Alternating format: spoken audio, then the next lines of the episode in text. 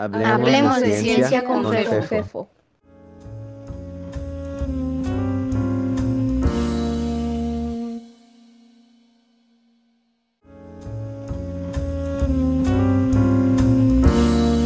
Física de partículas, episodio 5, Lorenzo Díaz Cruz.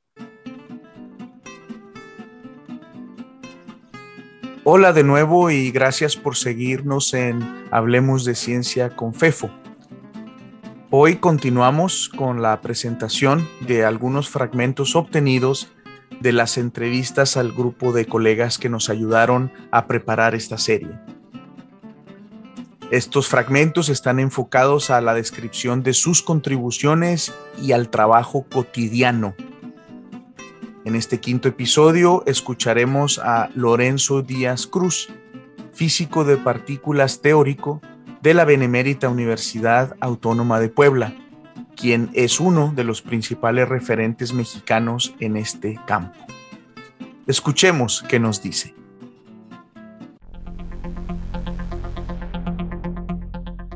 Recuerden que este espacio está abierto para sus sugerencias y peticiones al final del podcast pueden encontrar la información de contacto para que nos las hagan llegar.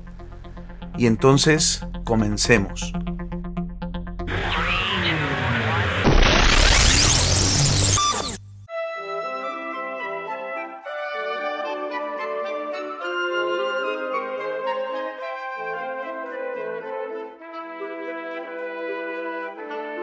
Bien, y si quieres lo podemos platicar pero concentrándonos nada más en el ámbito de la investigación científica, ¿cuál consideras tú que sea eh, tú o tus contribuciones más importantes a la física de partículas? Eh, yo creo que me, gusta eh, resaltar dos contribuciones. Una contribución en términos de impacto es proponer que el Higgs eh, decaiga a modos que violan el número leptónico. en el modelo estándar, el Higgs puede decaer a partículas y su antipartícula eh, a primer orden. A segundo orden, eh, con cálculos como más sofisticados, puede decaer en partículas diferentes, pero eso está muy suprimido. y un trabajo que hicimos fue proponer que el Higgs puede decaer a taus y muones. Eh, en su momento la gente no nos creía porque eh, decían que eso eh, violaba las cotas de bajas energías, el, tau mismo decayendo a tres mones o a mon y fotón. Entonces lo que hicimos alrededor del año 2000 fue probar que en un modelo que hemos trabajado también mucho, dos dobletes, es posible inducir ese decaimiento y respetar las cotas. Hicimos algunas estimaciones de cuánto podría ser esa razón de decaimiento y eh, cómo podría eh, buscarse experimentalmente. Eh, ese trabajo, pues sí, puedo mencionar que es el que ha tenido más impacto en términos de citas y también en términos de que la colaboración en Fermilab y la colaboración del CERN buscaron esos, esos modos, buscaron esos, están buscando, de hecho están poniendo cotas eh, y bueno, cada que salen resultados nuevos en, ese, en esa línea, nos citan a nuestro trabajo. Ese sería el, el, que ha tenido más impacto. Y luego a mí me gusta, le tengo aprecio a un problema que trabajé sobre el alineamiento del vacío, en el que eh, cuando tienes más de un doblete de Higgs, eh, ¿cómo sabes que el fotón no adquiere masa? Entonces, cómo debe vivir la teoría en un punto del espacio de parámetros tal que no se genere masa al fotón. Eso se llama alineamiento del vacío. Y eso lo estudié pues muy temprano, fue en mi primer postdoc. Entonces, eh, eso le, tengo mucho aprecio. Además, ese me lo sugirió Martin Bellman. Martinus Veltman físico holandés, premio Nobel de Física en 1999, compartido con su ex estudiante Gerardus et Hooft. Ese problema, en alguna interacción que tuvimos en, en Madrid, al calor de unas cervezonas, Y eh, bueno, ahí fue un buen, buen ambiente, digamos, y él, él, me dijo, así, sus palabras, mira, yo creo que este es un problema importante, pero no tengo tiempo. Entonces, eh, tú lo podrías resolver. Y eh, entonces llegué a Barcelona de postdoc y ahí al, al, jefe le propuse, le digo, podemos trabajar en esto y me, me dijo que sí. Publicamos un artículo en Nuclear Physics. Nuclear Physics en su edición B, Nuclear Physics B, es el nombre de una importante revista científica. Eh, eh, luego eh, Bellman usó para notas de un curso ese trabajo. Y yo pues estaba contento, ¿no? y luego después le dieron el premio Nobel, pues con, más razón, ¿no? y por ejemplo, una vez en una plática en, en una escuela, en un taller, eh, una persona, un experimental del CERN dijo, a ver a teóricos, yo les tengo un problema muy importante que deberían resolver. Y dijo, ¿cómo sabemos que el fotón no adquiere más? Si te extiendes el sector de Higgs. Entonces dije, no, es, ya lo resolví yo. o por ejemplo, también otra ocasión fui al CERN y fue Bellman, ya muy mayor, ¿no? Falleció este año Martín Bellman. y este, me acerqué a saludarlo. El año este pasado, ¿no? Falleció en el 20 creo. al final o en enero de este año. Ah, no, yo, yo pensé que era en, en, noviembre, una cosa así, pero, pero puedo estar equivocado. Sí, sí me equivoqué. Murió el 4 de enero de 2021. Eh, no, no, estoy seguro si fue eh. diciembre o enero, digamos. Ok. Entonces eh, lo encontré, lo, lo saludé y ya no me reconocía. Y entonces ya le digo, sí, yo soy Lorenzo Díaz Cruz, y ya se queda así, dice, ah, tú eres el que resolvió el problema de alineamiento del vacío, ¿verdad? Entonces, ah, me sentí, pues bien, ¿no? Digamos. Claro, eh, como parte sentimental, digamos, ¿no? Entonces, son los que resaltarían, ¿no? De, dos trabajos que me, uno por, pues, por haber interactuado con alguien que, que fue premio Nobel, y el otro, pues, por haber logrado despertar el interés de, de las colaboraciones experimentales.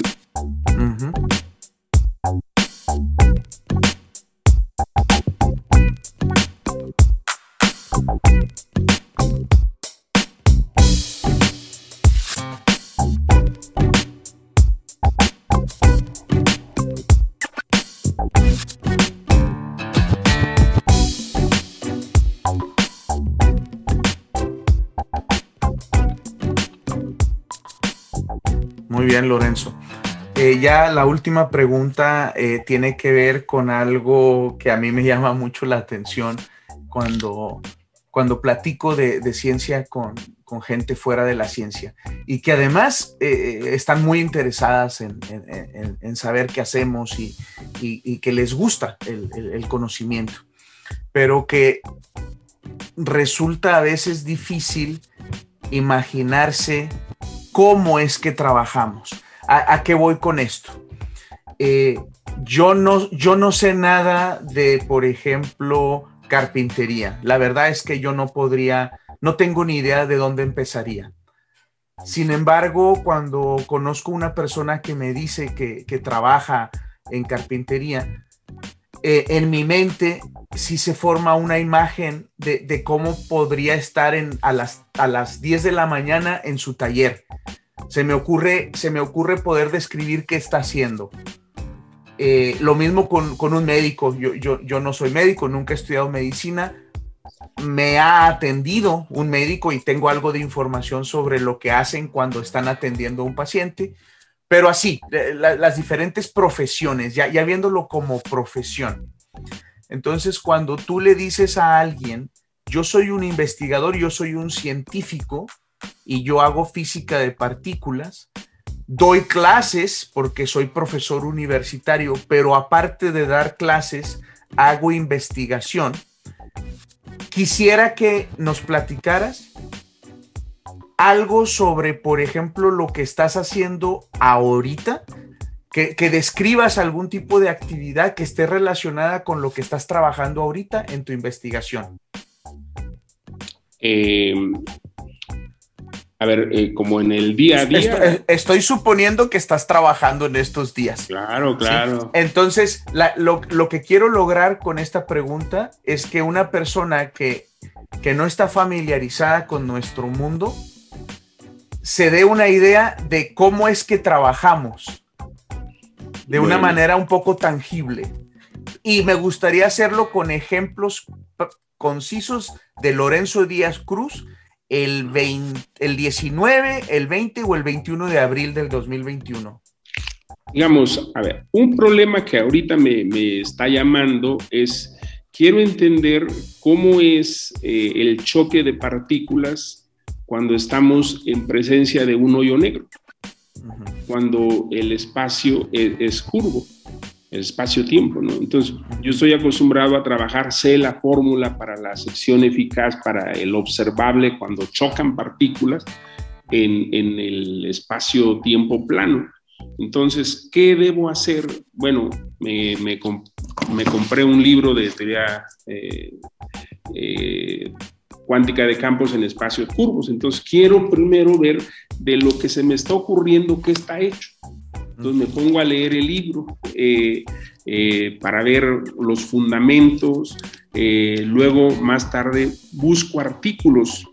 por ejemplo, voy a Spires, una base de datos, y busco qué artículos tienen la palabra sección eficaz y la palabra espacios curvos. Artículos, artículos científicos, ¿verdad? de, investigación. Ajá. Entonces, eh, estoy, eh, así es el trabajo que hago en, la etapa eh, en la que me llama la curiosidad algo y quiero ver cómo entrarle. Entonces, porque es, aprender cosas nuevas, ¿no? ¿no? No hay una receta que diga, mira, si agrégale esto, esto y esto y te va a salir un, un nuevo artículo. Entonces, es una exploración, es eh, y eso es, lo que hago ahorita. De hecho, lo hago demasiado, debería ponerme a hacer lo que sé hacer y este, en lugar de esto. Eh, eh, pero, por ejemplo, le escribo a gente, a conocidos, ¿no? Le digo, oye, tú eres experto en esto, ¿qué me recomiendas leer? Ya me dicen, no, pues te recomiendo leer esto, o este problema que tú quieres resolver, eh, yo hice algo parecido, a ver si te sirve, ¿no? Eh, y luego, eh, curiosamente, ahí nos damos cuenta que la gente es generosa en general en, el medio científico, ¿no? si algo se interesa, pues se ponen de acuerdo y dicen, vamos a hacerlo juntos pero mucha gente te puede dar un hint, una idea general y eso va, va encaminándote para no hacer locuras, ¿no? Sí. Eh, entonces, eh, es, eh, ese es lo que hago en estos días. Eh, mi clase también, por supuesto, ¿no? Claro. pero es curioso eso que dices, ¿no? ¿Cómo transmitirle a la gente que estoy ocupado, ¿no? Sí. Que es importante, ¿no? Este... Sí, por eso, por eso, Lorenzo, creo que, que al final del día cuando nosotros eh, eh, tratamos o, decimos simplemente que estamos haciendo investigación y no, y no vamos un pasito más allá de explicarles qué significa eso, la idea general es de que, bueno, da clases, porque eso sí es algo muy claro para, para, las, para la mayoría de las personas. ¿sí? El que yo diga, no, pues yo doy clases eh, a, a estudiantes y luego hago esto, esto, otro, y como que se pierde eso porque, porque no lo concreto no, doy ejemplos específicos, como lo acabas de hacer tú, que, me gustó mucho tu respuesta. Eh, eh, pues es más fácil decir, ah, bueno, da clases, entonces me lo imagino enfrente de un, eh, de un aula, dirigiéndose estudiantes, haciendo notas, preparando en la computadora o en su cuaderno lo que va a decir, como que ese tipo de cosas sí son concretas, ¿no? Sí. Y ahora, ah, sí. Y a veces es algo que puede ser inocente, ¿no? pero, o sea, la gente que nos rodea, ¿no? Oye, ya ponte a lavar la casa, a barrer, a ver, este, si no haces nada, nada más estás sentado ahí en la compu, ¿no? Sí, eh, sí. O puede ser casos más difíciles como un colega, eh, amigo mutuo, que la suegra le echó pleito. Oye, mi hija, ¿de qué va a vivir si tú no haces nada? Sí. Entonces, ahí convenía haberle dado ese... Ahí, ahí un poco más, todavía más intensivo, porque implicaba ya relaciones este, personales, ¿no? Ahora, hay que dejar claro que, que lo que tú nos compartiste hoy fue por mi pregunta, pues, de ayer, hoy y mañana, y estás en esa fase de exploración, de aprendizaje, y evidentemente que si tú logras eh, eh, pasar esa primera barrera, vienen otras fases que involucrarán otro tipo de actividades eh, que luego ya nos podrás platicar cuando, cuando sucedan, ¿no? Mm, sí, pero pues, sí, sí, no, desde luego que, que, que sí sucede y que sí ha sucedido. En, en, muchos proyectos que tú has llevado a cabo, ¿no? O sea, tú tienes una trayectoria en, en, en, este país de alrededor de 25 años, más o menos, Lorenzo, si no estoy equivocado.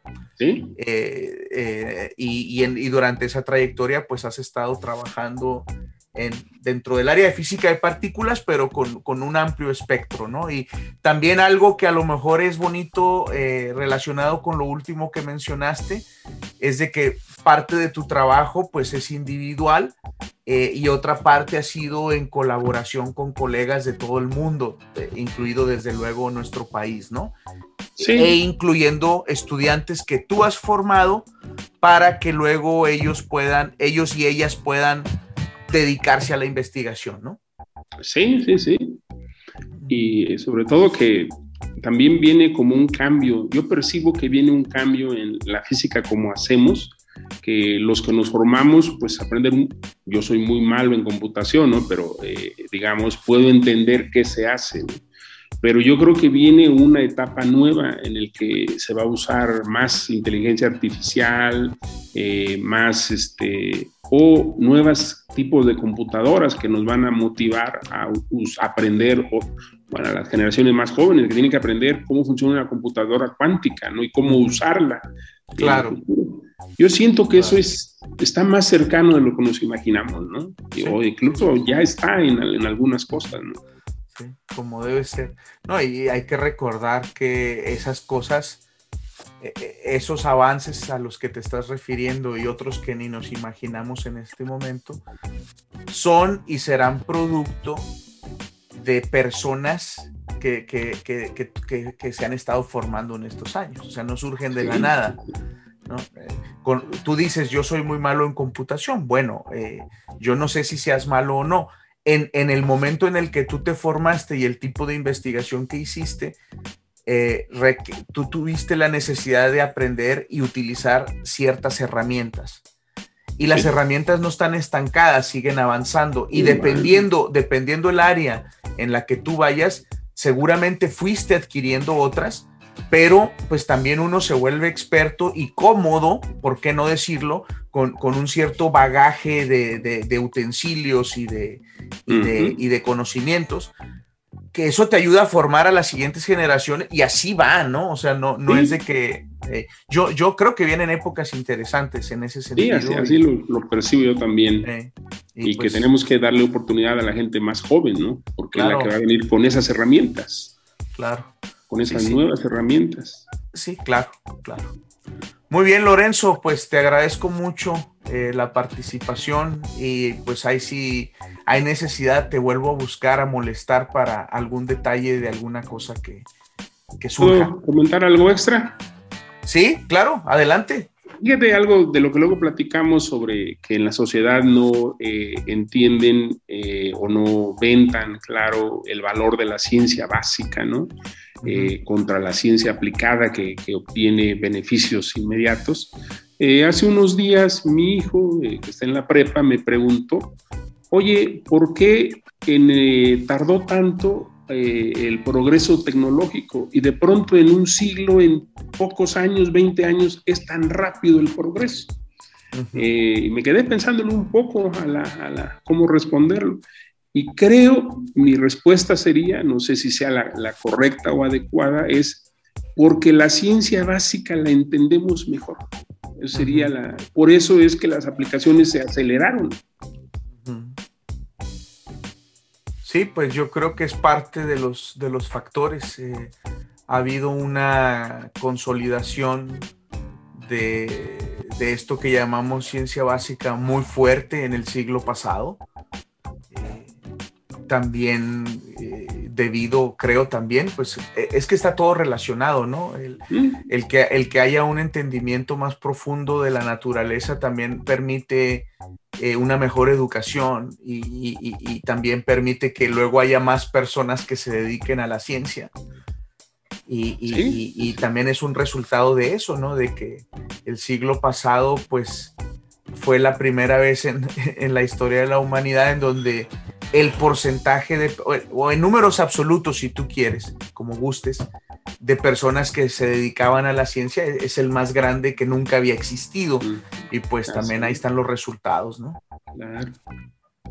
Y que mucha de esa gente que se, se forma, eh, se educa en ciencia, no necesariamente trabaja en una universidad como profesor investigador, sino que impactan en, en el en los procesos industriales, en los procesos productivos, en todo. E, e, eso es lo bonito de esto y, lo que creo que a veces se pierde cuando se hacen estas divisiones con el afán de no de categorizar y de organizar, sino de verdad de dividir. Entonces, eh, como alguien decía, no, no, eso de ciencia aplicada no existe. Existe la ciencia ¿sí? y su aplicación. Sí. Que a mí me gusta.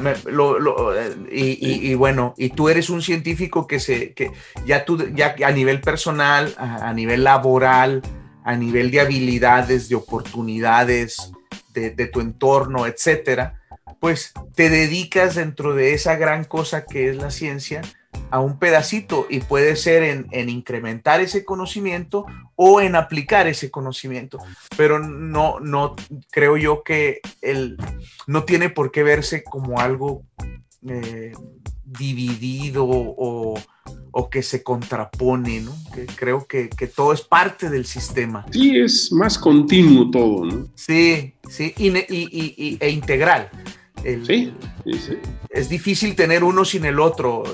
Sí, sí los puedes tener, pero, pero siempre van a estar un poquito eh, desvalidos, ¿no? pero bueno, este, uy, eso da para muchísimos temas, Lorenzo. Pláticas y más No. Claro que sí. Y, este, y, trataremos algunos de estos temas, desde luego, en, el podcast, en, esta serie o en otras, pero te digo, ahí te estaré molestando y muchísimas gracias. Muchas gracias. Gracias a ti. Ándale pues. Saludos a todos. Cuídate. Órale. Nos estamos viendo. Bye.